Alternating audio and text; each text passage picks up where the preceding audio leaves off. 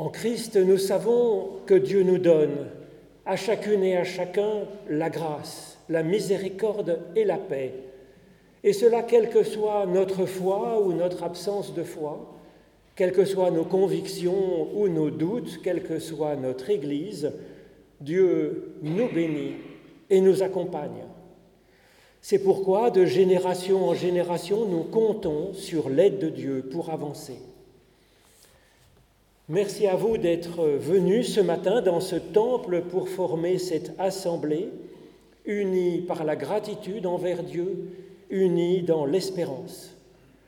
Grand merci au cœur d'être venu aussi nous accompagner avec euh, ces magnifiques chants. Cela donne euh, vraiment du, du souffle, de l'émotion, de la beauté dans notre culte. Grand merci au professeur Michel Grandjean, fidèle paroissien et grand érudit, pour ce qu'il va nous apporter en, ce jour de, l'escalade comme façon bah, de s'ouvrir à tout ce que Dieu nous apporte. Et puis merci à Christophe Bittard qui est à l'orgue, qui est notre organiste du jour. Alors nous allons chanter maintenant, si vous le désirez, le psaume 124 dans notre psautier, c'est page 141, donc ce psaume 124, sans le Seigneur qui nous a protégés, eh bien c'est le psaume de l'escalade, donc nous allons chanter ensemble les trois strophes.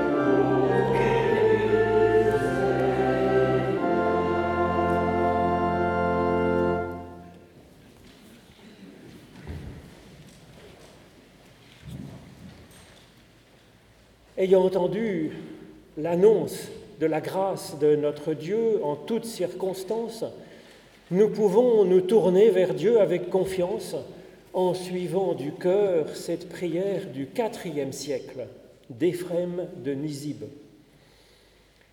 Seigneur, convertis-moi et pardonne-moi. Conduis-moi vers toi et éclaire mes ténèbres.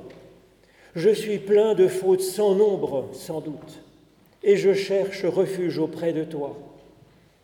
Comme à Pierre qui s'enfonce dans la mer sur laquelle il cherchait à marcher, tends-moi la main. Je prie comme le fit le Père de l'enfant malade pour que tu sauves son enfant. Ô toi qui es source de vie et de futur, abreuve mon âme altérée, aiguillonne mon cœur endurci. Toi qui es vraie lumière, qui éclaire toute personne, illumine-moi, ouvre mes yeux et affermis en moi l'amour de ton amour que je t'aime de tout mon cœur, de toute mon âme, de toute ma force et de toute mon intelligence, et qu'ainsi je puisse porter mes fruits en ce monde que tu aimes.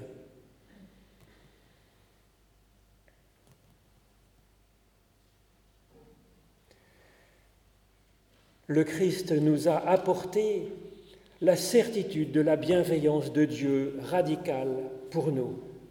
En effet, Dieu a tellement aimé le monde, ce monde dans lequel nous sommes, qu'il a donné son Fils unique, afin que quiconque ait foi grâce à lui ne meure pas, mais qu'il ait dès maintenant la vie éternelle. En Christ l'Éternel, notre Dieu, se penche vers nous et nous dit, Mon enfant, tes péchés sont déjà pardonnés, ta foi t'a sauvé, avance maintenant dans la paix.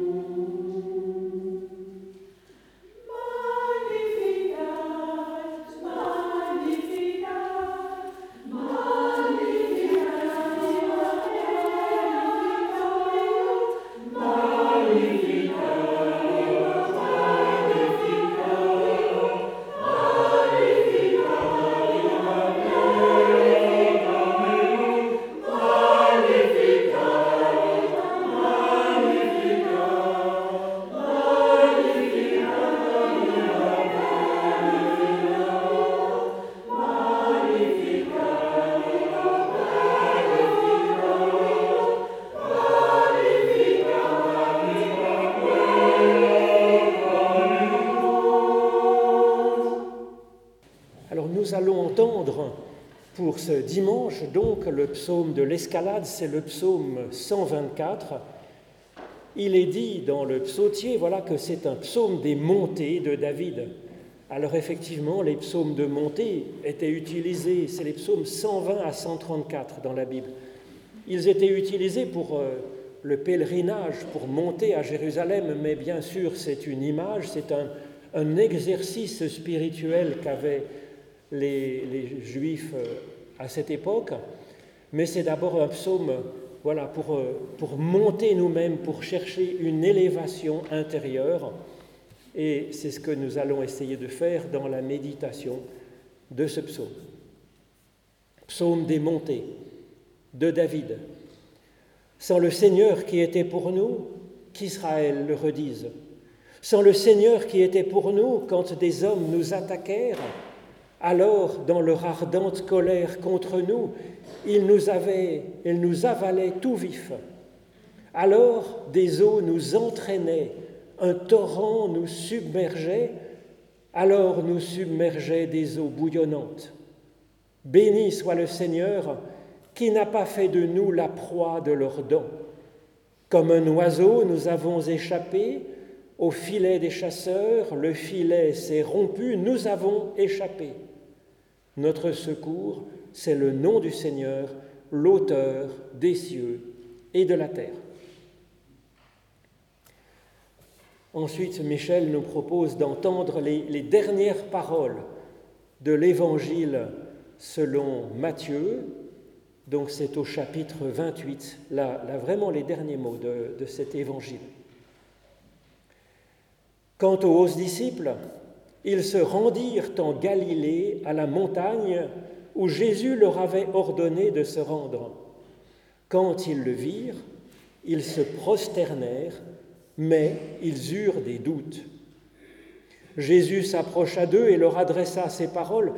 Tout pouvoir m'a été donné au ciel et sur la terre. Allez donc et de toutes les nations faites des disciples, les baptisant au nom du Père, du Fils et du Saint-Esprit, leur apprenant à garder tout ce que je vous ai prescrit. Et moi, nous dit Jésus-Christ, je suis avec vous tous les jours jusqu'à la fin du monde. Ô Éternel, donne-nous maintenant ton esprit pour que dans nos écritures anciennes, nous puissions recevoir maintenant ta parole de vie. Amen. Et puis nous vous proposons de chanter, page 729 dans notre psautier, le cantique 4702. Notre barque est en danger.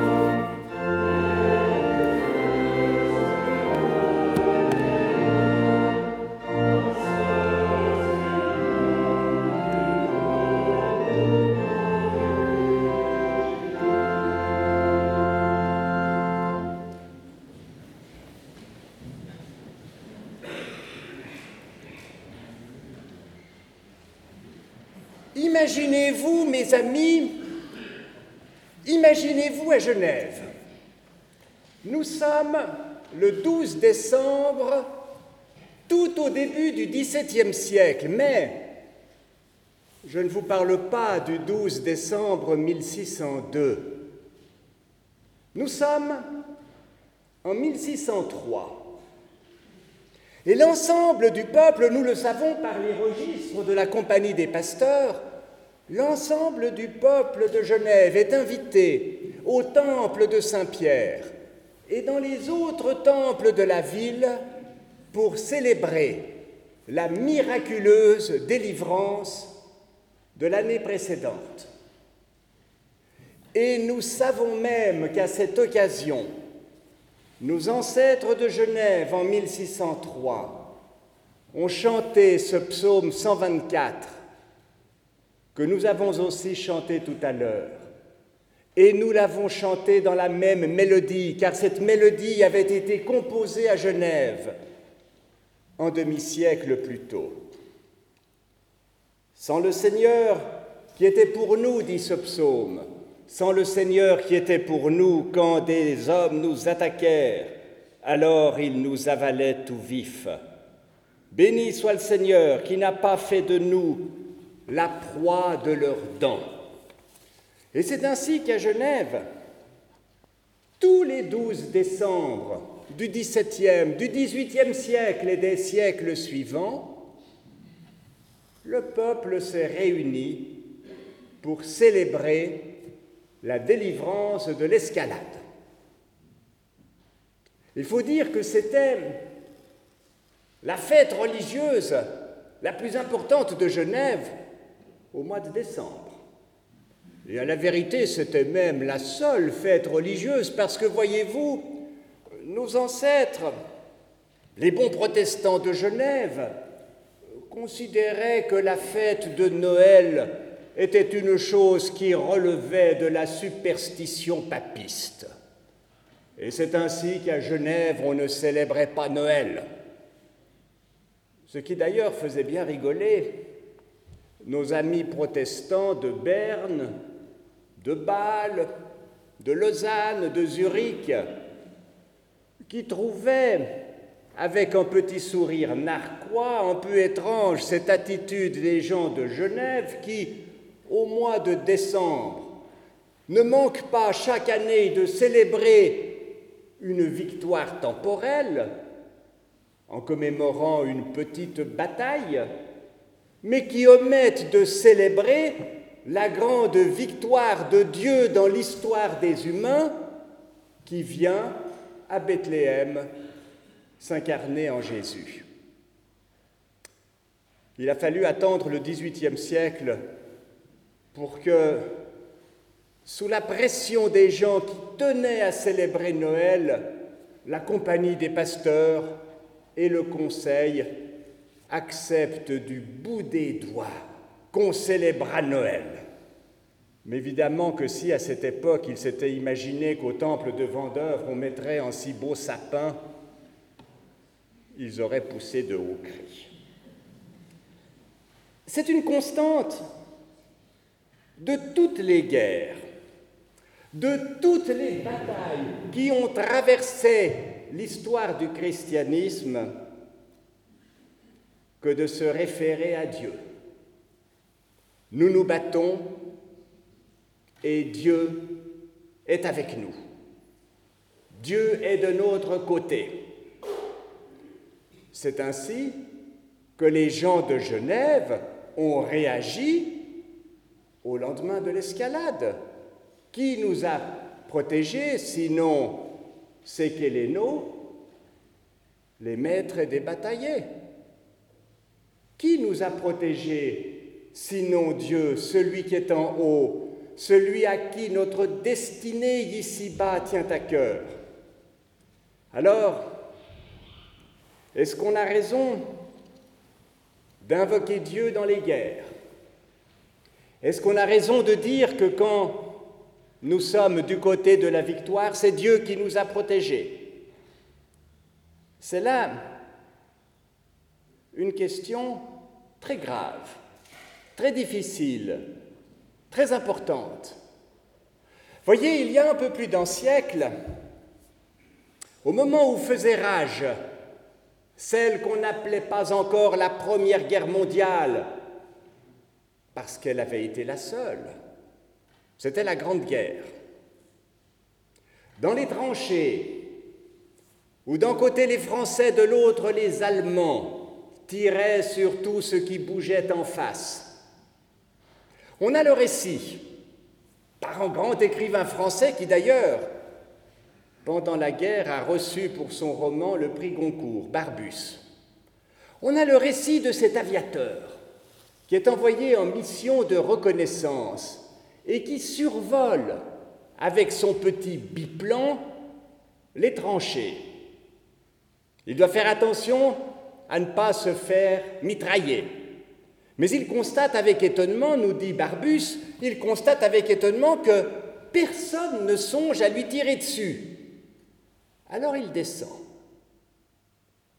Et comme nous sommes le 25 décembre, il comprend pourquoi personne ne tire. C'est que de chaque côté des tranchées, on est en train de célébrer la messe ou le culte de Noël. Et il entend même les chants des cantiques, d'un côté comme de l'autre des tranchées.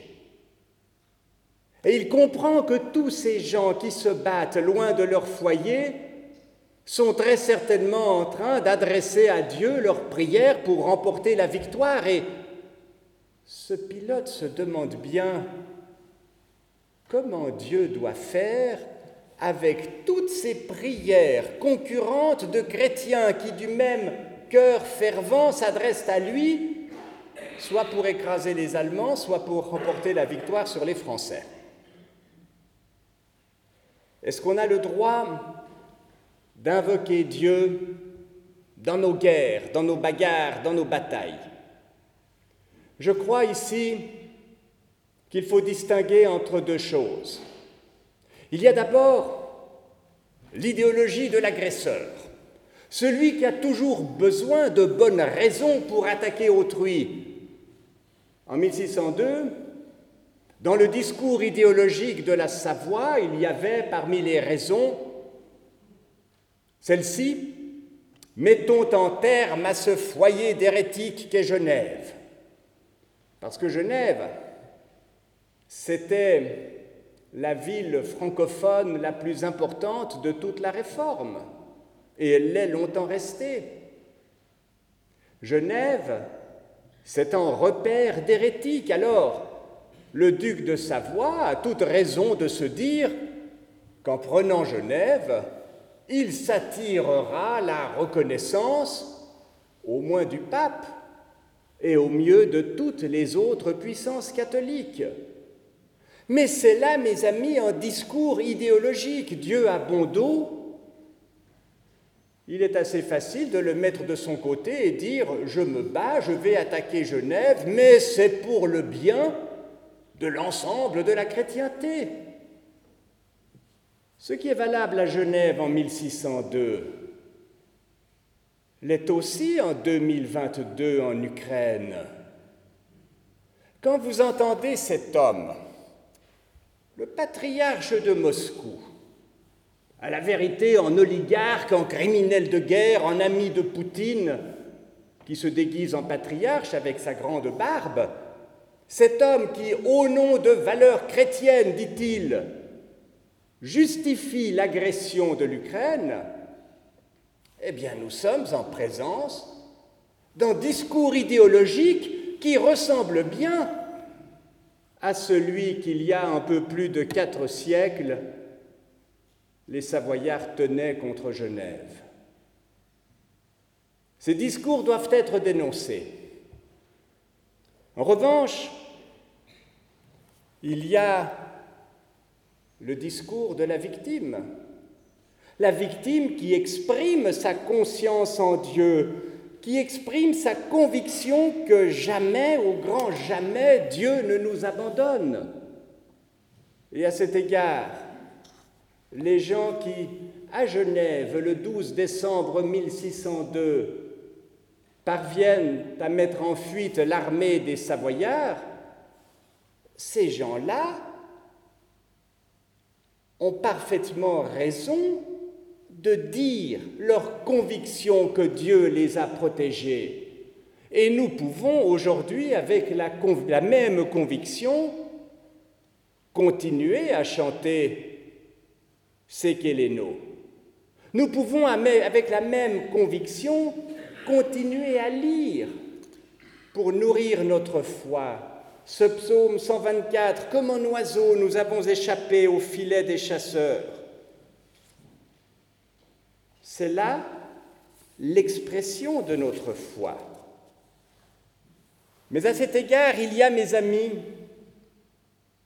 une chose importante, une chose fondamentale que j'aimerais encore rappeler aujourd'hui. On échappe de justesse à la mort, et on rend grâce à Dieu. Fort bien.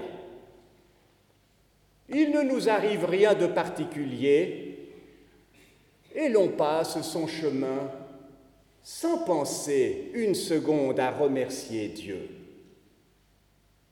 C'est là une expérience courante dont chacun de nous pourrait donner cent exemples.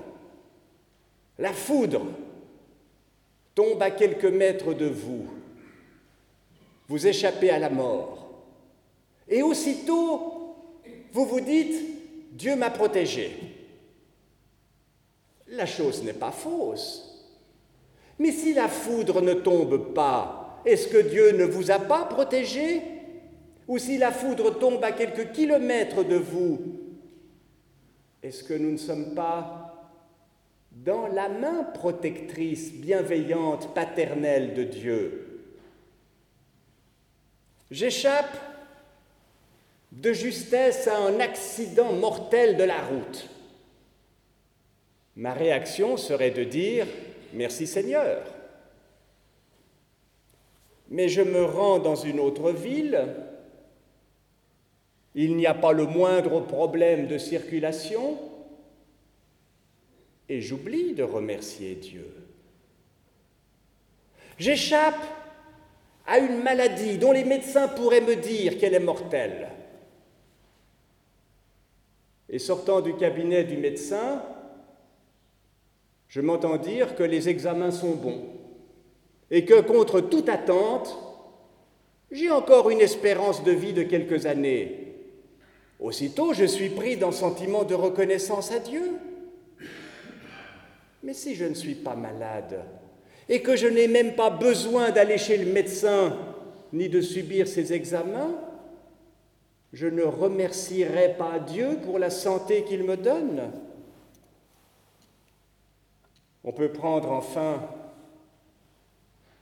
cet exemple tragique de la guerre. Si j'échappe à l'escalade des Savoyards, je remercie Dieu. Et c'est ce que nos ancêtres ont fait légitimement, au moins chaque année, à partir du 12 décembre 1603. Mais si je vis dans une situation de paix, si je puis sortir de chez moi sans risque de me faire abattre.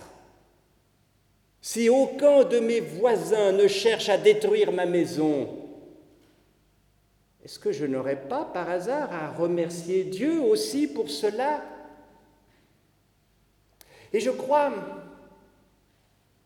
que c'est là que nous retrouvons le message de Noël que nous allons célébrer dans quelques jours.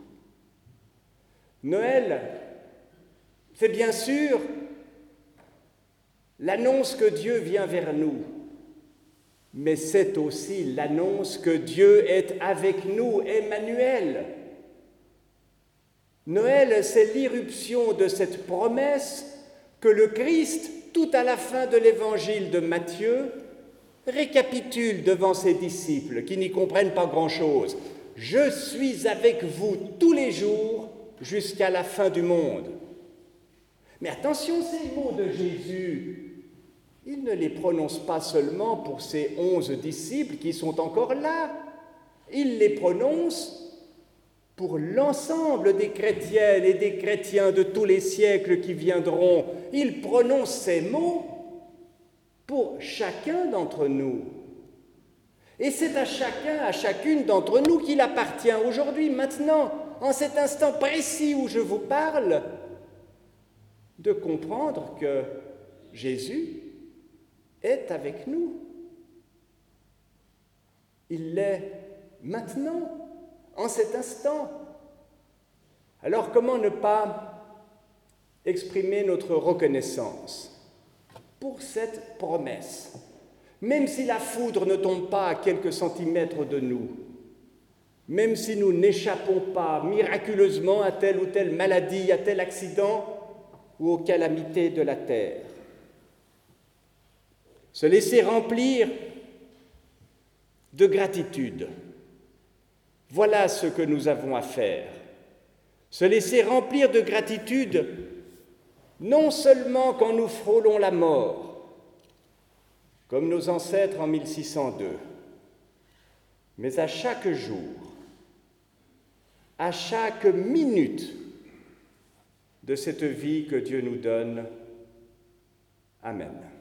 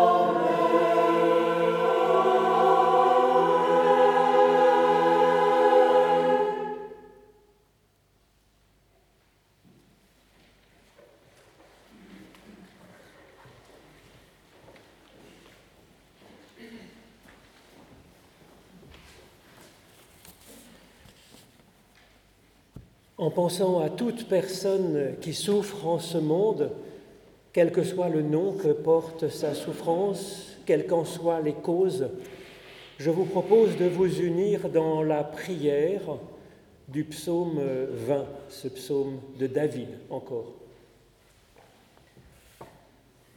Que l'Éternel te réponde au jour de ta détresse, que le nom du Dieu de nos pères te soutienne, qu'il t'envoie le secours, qu'il te soutienne par sa présence. Certes, il trouve savoureuse ta prière. Il travaille avec toi pour des projets de vie et de joie. Maintenant, je le sais, l'Éternel donne la paix à son enfant qui lutte pour sa vie. De là-haut, il lui répond par les exploits de sa main. Aux uns les chars, aux autres les chevaux, à nous le nom de notre Dieu, l'Éternel. C'est par lui que, debout, nous tenons. Ô Éternel, donne à ton enfant la victoire, donne-lui la paix. Réponds-nous au jour de notre appel, de notre prière. Béni soit l'Éternel notre Dieu. Béni soit notre Père, notre Mère qui est aux cieux. Notre Père qui es aux cieux, que ton nom soit sanctifié, que ton règne vienne, que ta volonté soit faite sur la terre comme au ciel. Donne-nous aujourd'hui notre pain de ce jour. Pardonne-nous nos offenses comme nous pardonnons aussi à ceux qui nous ont offensés. Et ne nous laisse pas entrer en tentation, mais délivre-nous du mal car c'est à toi qu'appartiennent le règne, la puissance et la gloire pour les siècles des siècles. Amen. Grand merci à chacune et chacun d'entre vous pour votre participation à ce culte. C'est vraiment une force de s'unir ensemble pour chercher effectivement la présence efficace de l'amour de Dieu dans notre vie. Grand merci encore au cœur d'avoir euh, proposé cette belle participation si bien intégrée à notre culte et à notre organiste qui nous a donné ce bel accompagnement. Et c'est pas fini. Jeudi, nous avons ici un culte avec la catéchèse enfance. Vous avez les renseignements sur les feuilles. Dimanche prochain, le culte à Colonie, et puis ensuite, dans la semaine d'après, il y a les cultes de Noël. Alors, j'attire votre attention que pour, euh, pour équilibrer un peu entre Vendeuvre et Colonie, eh bien, cette année, la veillée du 24 au soir aura lieu au temple de Colonie. Et puis le culte euh, du 25 au matin, qui tombe en plus un dimanche. Donc là, Calvin serait content parce que c'est un dimanche. On est là pour le culte normal du dimanche, comme euh, par extraordinaire, ça tombe le jour de Noël. Et eh bien, ça sera ici même, à Vendœuvre. Alors maintenant, c'est le moment de l'offrande.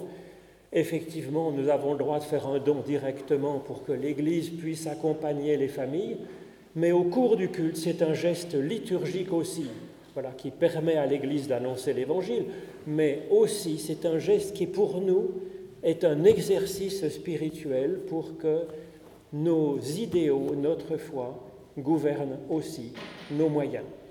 Et puis pendant l'offrande, en même temps, nous aurons ce chant, page 330 dans notre psautier, Seigneur, que tous s'unissent.